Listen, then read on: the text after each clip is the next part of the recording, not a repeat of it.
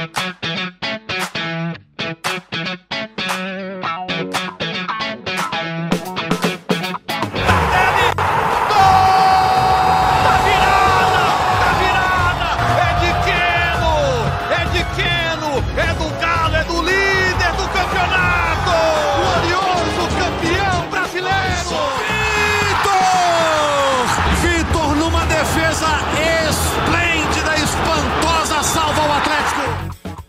dia, muito boa tarde, muito boa noite. Está começando mais uma edição do GE Atlético. Alô, massa do Galo. Vamos falar da classificação do Atlético para as quartas de final da Libertadores. O Atlético venceu o Emelec por 1 a 0, gol do Hulk cobrando pênalti e se classificou. Já havia empatado com o Emelec lá no Equador na primeira partida das oitavas de final. Agora, a gente está gravando aqui na tarde de quarta-feira, Nesse momento, o Atlético está esperando o adversário, que pode ser o Palmeiras ou o Cerro, né? com grande vantagem do Palmeiras, que fez 3 a 0 no primeiro jogo. Talvez você ouça e já saiba que o adversário provavelmente será mesmo o Palmeiras, que decide em casa depois de ampla vantagem. Eu sou Rogério Correia, estou apresentando o podcast com o Jaime Júnior, com o Frederico Ribeiro e a Carol Leandro, que é a voz da torcida no nosso podcast. A Vitória Azevedo está nos dando aquela força na edição. Primeiro, quero saber se está todo mundo ligado aí. Aquele alô geral antes das perguntas. Gente, tudo bem? Opa, estou na área. Alô. olha lá, todo mundo ligado. Gente, olha só. É, o Turco disse o seguinte, o técnico do Atlético, depois da vitória. Temos o sonho de ganhar a Libertadores, por isso nos consideramos favoritos. O que vocês acharam dessa fala do Turco, essa fala confiante? Do técnico atleticano, e é legal, isso traz algo de positivo para o time. Outra coisa, aí eu pergunto: em caso de outro Atlético e Palmeiras, os dois times entram em igualdade de forças ou tem alguém em vantagem nesse momento? Vou falar também do Allan Kardec, que já se apresentou ao Atlético. Ele já vinha treinando, agora se apresentou. Ele sonha em ser titular. Está falando aí que pode até ser titular. Qual a chance disso acontecer? Vamos começar falando do jogo entre Atlético e Emelec. O que, é que vocês acharam do jogo? Me conta aí com que sensação vocês é, terminaram o jogo. Eu estava vendo os melhores momentos aqui, agora revendo o, que aconteceu de melhor no jogo. O Atlético teve chances para construir uma vitória muito mais dilatada do que esse 1 a 0. Então a gente pode dizer que foi uma classificação tranquila, de boa? O que, que vocês acham aí? Tranquilo nunca é com o Galo, Rogério. Tranquilo não. 1 a 0 aos 80 minutos foi aquele clima de tensão já estava rondando ali. Só que o fato do Emelec não oferecer tanto risco ao gol do Galo não deixava o medo tomar conta, digamos assim. O Galo pegou um adversário que veio para se defender e fez isso o jogo inteiro, inteiro, inteiro, inteiro. Então, assim, um adversário bem difícil, assim, quando você precisa romper uma defesa, e você está com seu ataque todo desfalcado. O Galo estava previsível. Infelizmente, já estava sem o Keno. Perdeu o Ademir de última hora, a gente não tinha muitas opções de, de variações. E o Galo, para mim, fez o que, o que precisava fazer. Era sair, sair dali classificado. E o Turco, para eu achei, eu achei bem diferente a entrevista do Turco, porque normalmente os treinadores ficam querendo jogar responsabilidade para os outros times, né? Isso, Mas foi é. bom para deixar claro para a torcida do Galo que o grande sonho e objetivo da temporada é sim a Libertadores. Então, nos dá essa confiança de que esse time vai fazer o que tiver que fazer para classificar. Então, eu saí bem confiante desse, dessa classificação do Galo. O Jaime, tem muita gente dizendo que o Atlético está oscilando Ontem oscilou para cima ou oscilou para baixo? Ô, Rogério, oscilou para baixo, mas tem uma explicação. O Atlético enfrentou um adversário, o Emelec veio fechado, como disse a Carol, e não poderia ser diferente. O Emelec sabe que tem um time pior do que o Atlético. O Galo é melhor. Por isso o Emelec veio na dele, para jogar fechadinho, tentar levar o jogo para um 0 a 0 e quase conseguiu isso, quase conseguiu levar para os pênaltis. Então o Emelec tirou os espaços do Atlético e sabia que o Atlético não tinha os seus homens para quebrar a linha adversária. Keno e Ademir, principalmente o Keno. Keno é o cara para quebrar a linha, para enfrentar esses adversários fechadinhos. O Ademir também poderia contribuir nesse aspecto. O Atlético não tinha esses jogadores. É, participando do Seleção Sport TV antes do jogo, o Pedrinho fez uma observação perfeita. O Hulk é aquele jogador que faz é, o movimento para poder gerar espaço, e quem ataca esse espaço em jogos fechados como esse Keno, Ademir, o Atlético não tinha esses caras. Não uhum. tinha jogadores com as características para poder quebrar a linha do adversário, para poder resolver essa parada. Então, com Rubens, com Vargas, que não tem essa característica ali de, do, do, do jogador do um contra um ali para poder resolver, o Atlético Deixa ficou. Diga.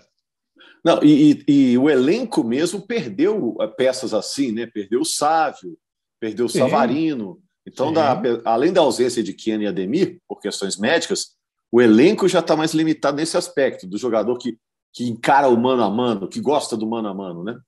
Perfeita, perfeita a lembrança.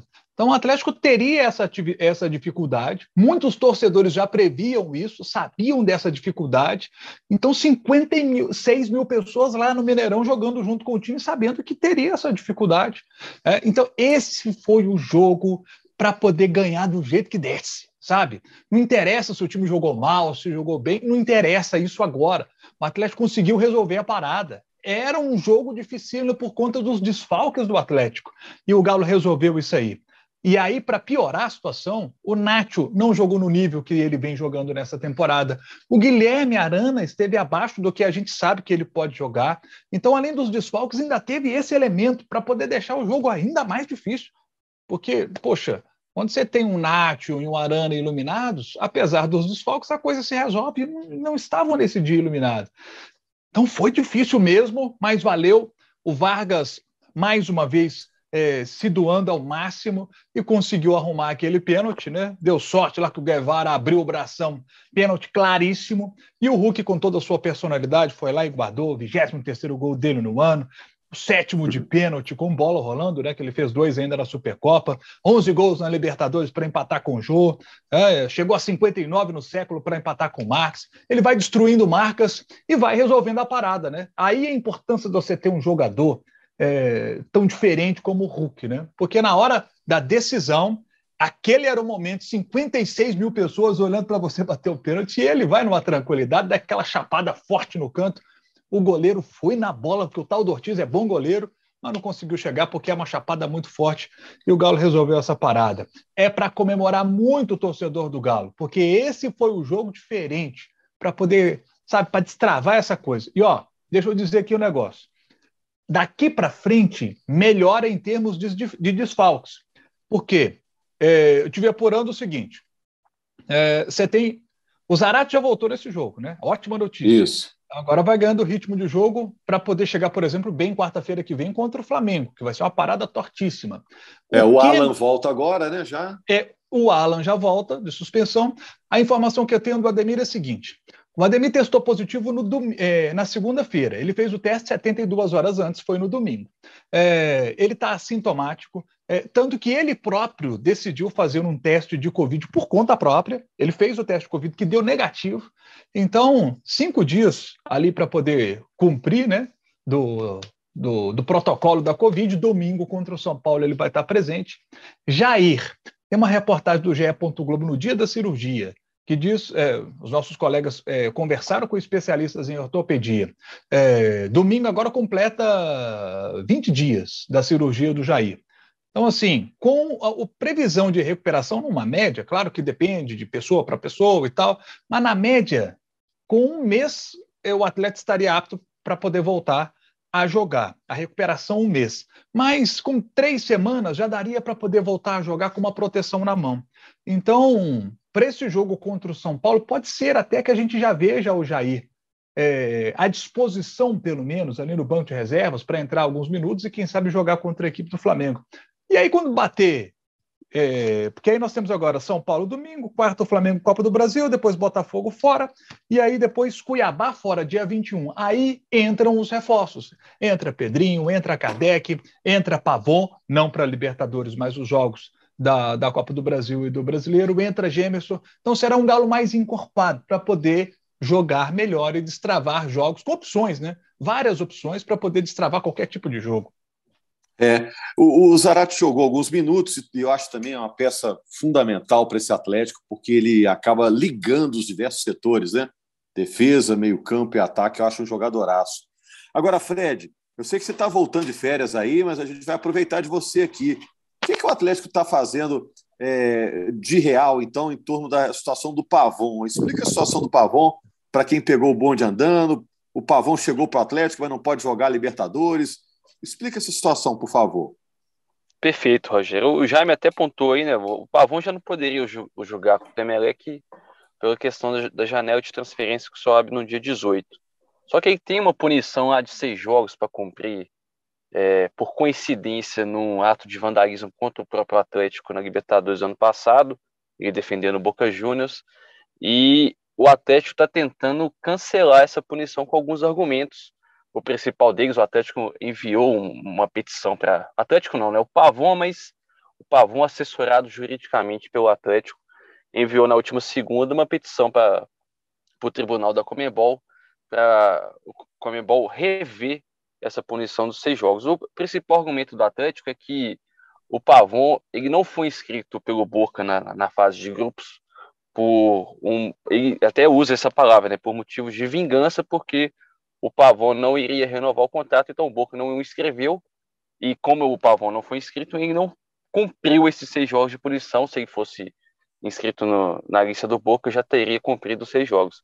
Então o Atlético tenta cancelar essa punição, afirmando que objetivamente ele já teria cumprido essa pena aí, nesse esse gancho disciplinar pelo ato de vandalismo, e portanto deveria ser isento de desfalcar o Galo em outros jogos da Libertadores. Só que é, é Me parece até um bom argumento, né, Fred? é, um argumento, assim, é. Tipo assim, é ele que até queria cumprir, mas não podia cumprir, sei lá. É, né? é porque, assim, o Atlético vai debater isso, acho que é uma questão complexa, porque não, eu não lembro de nenhum caso parecido. O Atlético vai alegar, olha, o objetivo da punição para o Pavon era ensinar, né? Tanto é que chama disciplinar, olha, não faça isso de novo, porque você vai ser punido por isso, você não pode repetir esse ato. E o Pavon já foi punido por circunstâncias tortas, podemos classificar de qualquer forma, mas o Pavon já foi punido de, de não participar da, da, da fase de grupos da Libertadores. E o Atlético está comentando que teria uma dupla punição, né? Ele não vai poder participar da, da fase de grupos, não vai poder participar do mata-mata, então ele vai ser vai ter uma overdose, digamos assim, de punição. Esse é o argumento do Atlético. Acredito até que há bons contra-argumentos da parte da, da Comembol, se a Comembol não quiser liberar o Pavon, mas Acho que é uma discussão que vai ter tempo, né? O Atlético está preocupado com isso só em agosto, né? Claro, tem quanto mais rápido liberar, melhor, mas o Atlético só vai voltar a disputar a Libertadores nas quartas de final, mas a situação em agosto, né? Mas a situação do Pavon é essa. O Galo achou aí uma brecha, o Pavon achou uma brecha para tentar se livrar dessa punição que foi justamente contra o próprio Atlético. A gente vai aguardar aí alguma manifestação oficial da Comebol, lembrando que Caso a Comembol não acate a petição do Atlético, o Atlético pode ir até no Tribunal Arbitral do Esporte lá na Suíça tentar em segunda instância, mas é uma situação muito complexa e nova, né? Então fica difícil até para os especialistas no direito desportivo tecer qualquer opinião ou então dar um caminho aí das pedras para a gente. É, vamos aguardar. O Atlético volta a jogar agora em agosto pela Libertadores, daqui a um mês né, o Atlético vai fazer o seu primeiro compromisso. Se for contra o Palmeiras, a tendência é essa, né? Primeiro jogo será no Mineirão. Ô, Carol, o que você achou da volta do Zarate? Agradou? É... Voltou no mesmo ritmo? É... Falta muito? O que você achou? Ah, no jogo de ontem é muito difícil de analisar, né? Porque pouco tempo, um jogo em situação muito atípica, mas só de ver ele aquecendo já dava um calorzinho no coração de pensar assim, ah, graças a Deus, o Zarate está voltando. E eu tô muito mais. A, a torcida comemorou como se fosse um gol, hein, Carol, quando ele foi é, pro jogo. É, na hora que coloca, que, que tira né, o colete assim, pra gente era assim, graças a Deus o Zarate voltou. Não pelo jogo de ontem somente, mas também já pensando para os próximos jogos do Galo, porque o, o Zarate, para mim, é um cara que não tem substituto no elenco do Galo. Não, não, você pode colocar outro jogador para tentar fazer o que ele faz, mas exatamente como ele faz, não tem. Então, me deixa muito esperançosa para o futuro e torço muito para que o Zarate consiga manter longe das lesões, assim, porque esse ano já é a segunda e é um jogador que ele precisa de ritmo. Quanto mais ritmo ele tem, melhor ele joga. Então, feliz demais com a, com a volta do, do Zarate. E ele é, ele é diferente, ele, ele consegue matar a jogada na hora que tem que matar, ali ajudando a marcação. Na criação, ele é um cara que invade, igual o Jaime estava falando, esses espaços vazios que o Hulk deixa quando movimenta. Ele é um cara que aproveita muito isso. Então, eu estou muito, muito feliz com a volta dele. Espero que ele fique aqui pelo menos até o final do ano. Deixa eu falar de outro personagem aqui, o Fred estava falando aí dos caras que estão chegando, Jaime. O Allan Kardec perguntaram para ele: ah, você imagina sendo titular? Ah, a gente imagina, sim, né? É, você acha que ele pode cumprir o mesmo papel que o Diego Costa representou no ano passado? Você acha que isso pode acontecer? Existe essa possibilidade?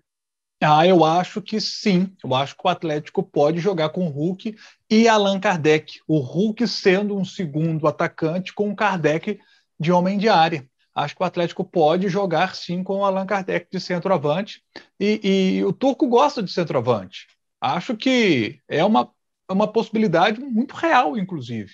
A gente tem falado muito que o Kardec vem para ser ali é, uma opção ali no do banco, da referência, que o Fábio Gomes não foi, mas acho que pela qualidade dele, que é bem melhor do que o Fábio Gomes, né? não estou dizendo que o Fábio Gomes não é um bom jogador, mas estou dizendo que o Kardec é bem melhor que ele, é, acho que o Kardec tem potencial para ser titular do Atlético sim com o Hulk de segundo atacante. O que me deixa em dúvida em relação ao Kardec é que ele ficou muito tempo na China, jogando num futebol onde é, o nível de disputa é, é, mais baixo, qualidade técnica mais baixa, intensidade é. mais baixa. E ele chega o Hulk agora, veio da China também, né? o Hulk veio da China e está arrebentando. É, ele demorou um pouquinho a se adaptar, né? No início, só, só, que foi pouquinho. Tomara que o Kardec seja pouquinho também. Uhum, é isso aí. E esse papo do turco, gente, é, vocês já começaram a tocar no assunto, falando que o Atlético, como quer ganhar o título da Libertadores, deve se considerar favorito. Isso é bom? Vocês acham que isso é legal? É positivo para o time? É, ele chamou a responsabilidade. Assim, sempre tem um, a gente tem que ter calma, né? Porque ele tá falando espanhol, ele não fala um português tão claro, mas ele disse mais ou menos isso, né? O Atlético é favorito, seja com o Palmeiras ou Cerro Portenho, mas ele jogou a responsabilidade em cima dele mesmo. Vai ser cobrado por isso, mas é um discurso de quem tem confiança, de quem tem gana, né? Tem, tem desejo de ser campeão, mas o Galo vai encarar só o bicampeão da Libertadores. Então, ser, ser considerado favorito contra o Palmeiras realmente é, é ousado, né? Não, não, eu, no lugar dele, não, não adotaria essas palavras, mas confiança nunca é demais também. Outro dia aí, eu, diga, diga, Carol, eu ia dizer assim, que outro dia o Palmeiras estava claramente apresentando o melhor futebol, né? vamos dizer assim, no início do mês, né? mês passado. Né? Agora o Palmeiras deu uma trupicada. Os dois times se, se enfrentarem, estou contando aqui com os dois se enfrentando na, nas quartas de final, estão no mesmo nível hoje? O Atlético já, já chegou junto? Ah, eu ainda acho que o Palmeiras está tá melhor do que o, o Galo, até em consistência mesmo, defensiva, que é muito importante no mata-mata. Mas o que eu acho que o Turco tentou fazer aí foi o seguinte: o Galo vem sendo questionado durante o ano por várias vezes. Ah, não joga como ano passado, não dá show, não dá espetáculo. O Galo está oscilando demais. O que, eu, o que eu espero que tenha sido por isso era de devolver a confiança para esse time. Falar assim, ó, vocês são os mesmos caras que foram campeão brasileiro há seis meses. O nosso time é muito bom, nós queremos muito isso aqui, nós somos capazes. E por essa vontade, essa capacidade que nós temos, nós somos favoritos. Eu acho que foi mais para motivar o próprio time do que para se dizer superior, porque assim, não me faz nem sentido, né? Você pegar um clássico nacional e querer se colocar como como favorito. Eu vejo como uma motivação e eu espero de verdade que funcione. Eu espero de verdade que a vontade do Galo de ganhar a Libertadores mas a qualidade do time seja suficiente para isso. Porque também o time do Palmeiras é realmente uma máquina, né? Vem ganhando muitos títulos aí, vem sendo cada dia mais frio, mais complicado de jogar contra o, Palmeiras, mas desde que o Abel chegou também não ganhou do Galo. Então, o Galo também é um, um adversário duro para o Palmeiras. Não tem ninguém feliz nesse confronto das quartas de final. É verdade, podia ser mais para frente mesmo, concordo com você. Eu fico com a sensação, Jaime, não sei se é a mesma sua, que na hora que o jogo é importante, o jogo é muito grande, ah, o Atlético vai enfrentar o Palmeiras, ah, o Atlético vai enfrentar o Flamengo, o Atlético vai enfrentar o seu grande rival aqui, o Cruzeiro. Parece que o Atlético joga mais, parece que o time fica mais ligado, com mais fome. Eu, eu tenho essa sensação esse ano, entendeu? Não sei se você concorda. Concordo. É, é, é time de jogo grande.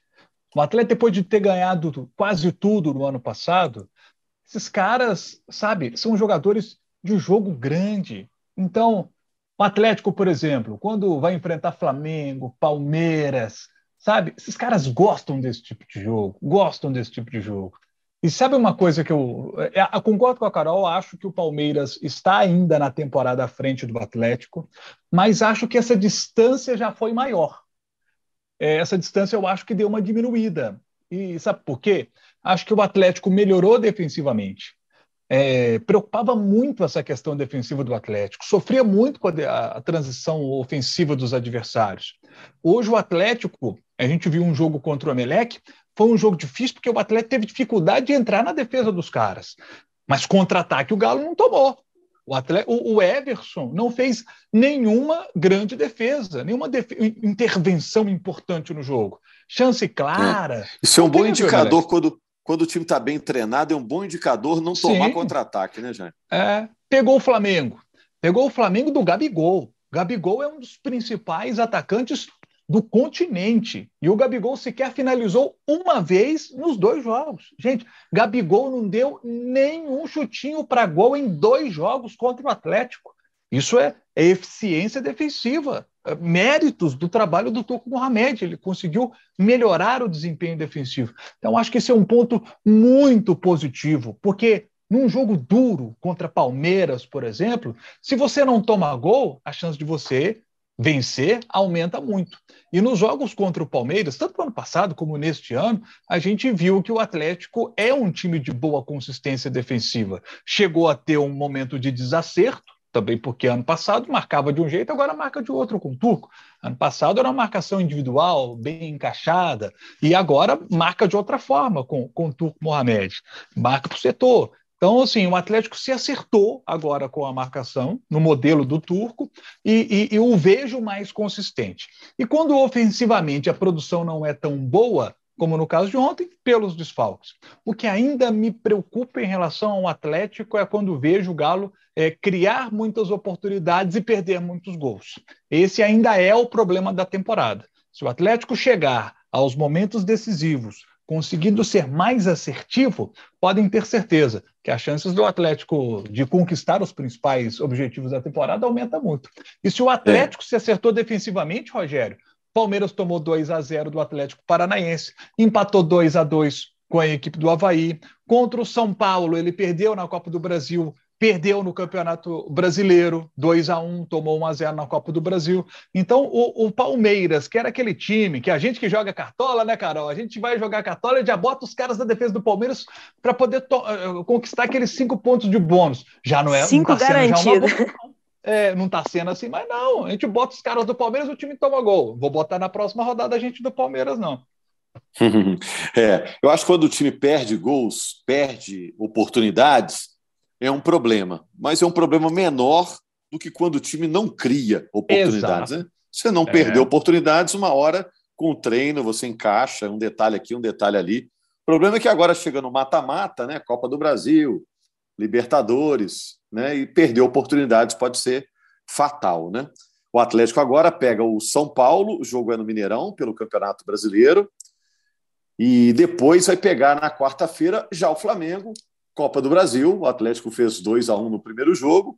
Acha que está curta essa diferença, Carol? dá para o gasto para conquistar a vaga lá no Maracanã na semana que vem? É uma diferença curta, mas já é uma vantagem. Quando você pega jogos que tendem a ser muito equilibrados, como são jogos contra o Flamengo, jogos contra o Palmeiras, a tendência é de que seja muito equilibrado. Então, você tem uma pequena vantagem, já é uma vantagem. E também o fato de que o Galo descobriu que consegue jogar reativamente e vai, vai para o Maracanã para jogar assim, e o que o time gosta de grandes jogos. Então, é. eu acho que essa vantagem, essa vantagem do Galo pode ser decisiva, sim, na hora de garantir a vaga, mas também tem que saber que tem 90 minutos para jogar. Não dá para sentar em cima da, da vantagem da vitória que teve aqui e achar que ela vai ser suficiente, não. Ainda falta, ainda falta 90 minutos, mas eu vejo até o time mesmo, eu vejo o Galo melhor que o Flamengo no momento. É, e, mas vai ser bem equilibrada essa disputa, hein? vai ser um jogão. Diferente é, a situação do jogo contra o São Paulo, ô Fred, porque o São Paulo vem desfalcado, né?